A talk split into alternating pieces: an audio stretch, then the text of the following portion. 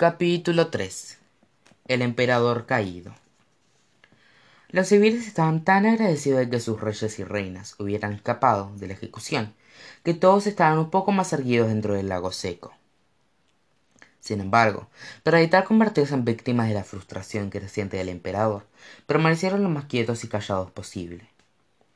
Dentro de las ruinas del Palacio del Norte, en una recámara grande de donde una vez la reina de Blancanieves y el rey Chandler habían gobernado, el hombre enmascarado caminaba hecho una furia de un lado a otro frente a su nuevo trono. La gran silla había, sido construida con partes de los tronos de los otros reinos, que el ejército literario había conquistado. No comprendo cómo es posible que sus estúpidos soldados no supieran que la plataforma era una trampa, gritó él. ¿Por qué no la revisaron? preguntó. La bruja malvada del oeste, la reina de corazones y el capitán Garfio estaban de pie delante del hombre enmascarado. El nuevo emperador había caído en la rutina peligrosa de culpar a los villanos literarios cuando algo no salía exactamente como lo había planeado. ¿Nuestros soldados? preguntó la bruja malvada del oeste. Tú has estado al mundo de nuestros ejércitos desde que llegamos. Si querías que revisaran la plataforma antes de la ejecución, tú deberías haber dado la orden. Los villanos literarios no habían soportado lo máximo que podían tolerar del hombre enmascarado. Y era gracias a ellos que él era el emperador en primer lugar. Pero en vez de cumplir con su parte del trato, el hombre enmascarado les daba órdenes como si fueran sus sirvientes. El poder claramente se le había subido a la cabeza, y aquello ya era suficiente. Yo hice suficiente acerca de cómo nosotros te hemos fallado, gruñó la reina de corazones. es hora de que tú entregues lo que nos prometiste. Prometiste que me entregarías a Peter Pan, gritó el capitán Garfio. Y prometiste que me daría los zapatos de cristal, vociferó la bruja malvada del oeste. Y me prometiste cabezas, rugió la reina de corazones. El hombre enmascarado no tenía un grano, un gramo de empatía hacia los villanos literarios. La frustración de los personajes no era nada comparada con la ira que burbujeaba en su interior. Obtendrán lo que prometí cuando hayan capturado a los monarcas y los hayan ejecutado, dijo el hombre enmascarado. Ustedes accedieron a convertirme en emperador, y no seré un emperador verdadero hasta que todos mis adversarios ya han sido destruidos. Unos pasos resonaron por la sala del trono. El hombre enmascarado y los llanos literarios voltearon y vieron al señor Smith corriendo hacia ellos. El pirata sudaba, jadeando y temblando, como si hubiera estado huyendo de algo terrible. Disculpe, Su Excelencia, jadeó Smith. Será mejor que sea importante, respondió el hombre enmascarado. Es sobre la criatura en las mazmorras, señor, informó Smith. La criatura responsable de haber convertido en piedra al Consejo de las Hadas estaba encerrada en el calabozo, en la misma celda que una vez había contenido a la reina malvada. Era un monstruo de un poder legendario, así que el hombre enmascarado les había ordenado a todos los piratas del capitán Garfio que patrullaran el calabozo y lo vigilaran. Sí, ¿qué ocurrió? preguntó el hombre enmascarado. El señor Smith temblaba tanto que sus rodillas chocaban entre sí. Sin importar cómo diera la información, él sabía que el emperador estaría furioso cuando escuchara la noticia. Escapó, dijo Smith. De alguna manera logró quitarse la venda de los ojos mientras estaba en, su celda. Cuando los piratas fueron a alimentarla, la miraron a los ojos y se convirtieron en piedra. Al igual que el vapor de una tetera, tanta cantidad de furia y ebullición dentro del hombre enmascarado, y un aullido estrepitoso brotó de su boca. Rodeó la garganta de Smith con las manos y estranguló al pirata. Aquel día se había convertido en un desastre épico, y por desgracia para él, estaba a punto de empeorar mucho más. Sonó un cuerno en el exterior para anunciar el regreso de los soldados literarios que habían enviado a perseguir a las familias reales. El hombre enmascarado soltó a Smith y corrió afuera hacia el balcón. La bruja malvada, la reina de corazones el capitán Garfio lo siguieron. Desde el balcón, el hombre enmascarado vio a los Winkies y a los naipes emerger lentamente desde el bosque. Estaban maltrechos y golpeados. Muchos no podían caminar sin ayuda.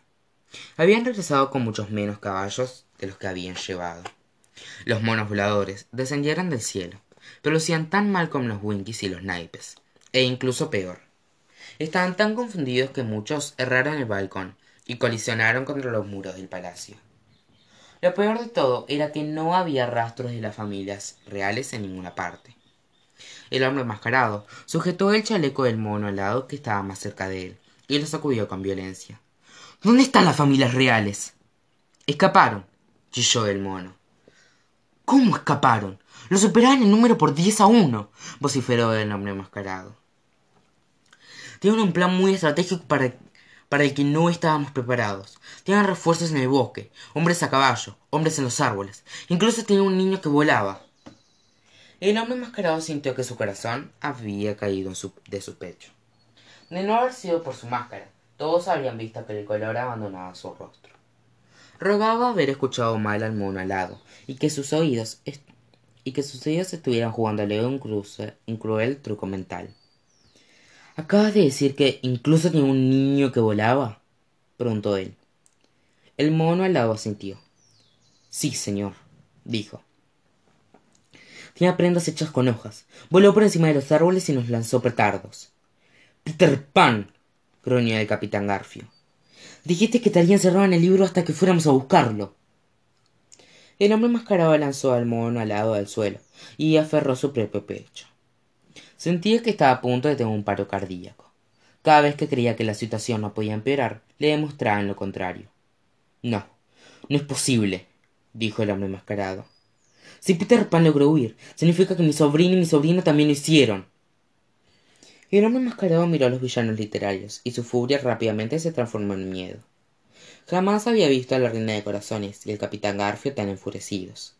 Con Peter Pan y los monarcas fuera de su alcance, el hombre enmascarado no era capaz de, de cumplir con su parte del trato. Los villanos lo habían seguido hasta el mundo de los cuentos de hadas, y le habían seguido el servicio de sus soldados y su caballería por nada. Escuchen, aún puedo darles lo que prometí, dijo él. Solo necesito más tiempo. El capitán Garfield y la reina de corazones avanzaron lentamente hacia él, y el hombre enmascarado retrocedió hasta toparse con la barandilla del balcón. ¡Mentiroso! rugió la reina de corazones. Sin monarcas, sin cabezas. Y no puedes entregarme a Peter Pan si no tienes a Peter Pan añadió el capitán Garfio apretando los dientes. Temiendo estar a punto de que lo lanzaran del balcón, el hombre enmascarado cayó de rodillas y se arrastró entre los pies de la bruja malvada. Aún puedo darte los zapatos de cristal, suplicó. No todo está perdido. Ya no me engañarás con más mentiras, dijo la bruja malvada del oeste. Tu reinado termina hoy. La bruja malvada del oeste golpeó el suelo con sus paraguas, y dos de sus monos alados sujetaron los brazos del hombre enmascarado. Lo asaron lo más alto posible en el cielo y lo balancearon sobre el bosque. Los civiles dentro del lago seco intercambiaron alertas ante la vista. Pero nadie sabía lo que ocurría. No lo hagan, gritó el hombre enmascarado. Están cometiendo un error. Mi sobrino y mi sobrino lo destruirán sin mí. Nuestro mayor error fue confiar en ti, gritó la bruja malvada del oeste. Golpeó de nuevo su paraguas contra el suelo y los monos alados soltaron al hombre enmascarado. Cayó hacia el suelo, gritando todo el camino hacia abajo, y aterrizó en alguna parte profunda del bosque. Miren, el emperador ha caído, rió la bruja malvada del oeste. Resultaba evidente para los civiles que los villanos literarios acababan de rebelarse. Ahora que el hombre enmascarado se había ido, los civiles querían celebrar, pero la muerte del emperador no significaba que sus problemas se hubieran terminado. Si no conseguiremos lo que hemos venido a buscar, entonces, ¿qué deberíamos hacer ahora? Preguntó el capitán Garfio. ¿Regresar a nunca jamás, a Oz y al País de las Maravillas? Los villanos literarios pensaban al respecto, pero ahora que habían visto el mundo de los cuentos de hadas con sus propios ojos, sus propios mundos, no les resultaban muy atractivos. Con la desesperación del hombre, con la desaparición del hombre enmascarado, tenían poder ilimitado sobre aquella tierra extraña, y el poder era fácilmente adictivo cuando caía en las manos equivocadas. Parecía que el mundo de los cuentos de hadas tenía mucho más que ofrecerles que sus propios hogares. Me agrada bastante este mundo, dijo el capitán Garfio. No hay niños perdidos, sirenas o indios con los que luchar, y si Peter Pan está aquí, no hay motivos para regresar al país de nunca jamás. No hay renas blancas, sombreros, sombrereros locos o gatos de Chess Cheshire que nos molestan, comentó la reina de corazones. ¿Por qué regresar al país de las maravillas cuando tengo muchas cabezas que cortar aquí mismo? no hay magos munchkin o brujas buenas que se interpongan en nuestro camino dijo la bruja malvada del oeste y aquí tengo más poder del que los zapatos plateados podrían haberme dado en Oz. Los villanos literarios compartieron una sonrisa amenazadora. Permanezcamos en este mundo y gobernemos nuestro mismo, nosotros mismos el imperio, propuso la bruja malvada. Quizás, si trabajamos juntos, obtendremos aún más de lo que el hombre mascarador prometió. Los villanos dirigieron sus miradas hacia los civiles, que estaban dentro del lago drenado. Por el modo en que los tres villanos los fulminaron con la mirada desde el balcón, los civiles supieron que la pesadilla estaba lejos de terminar.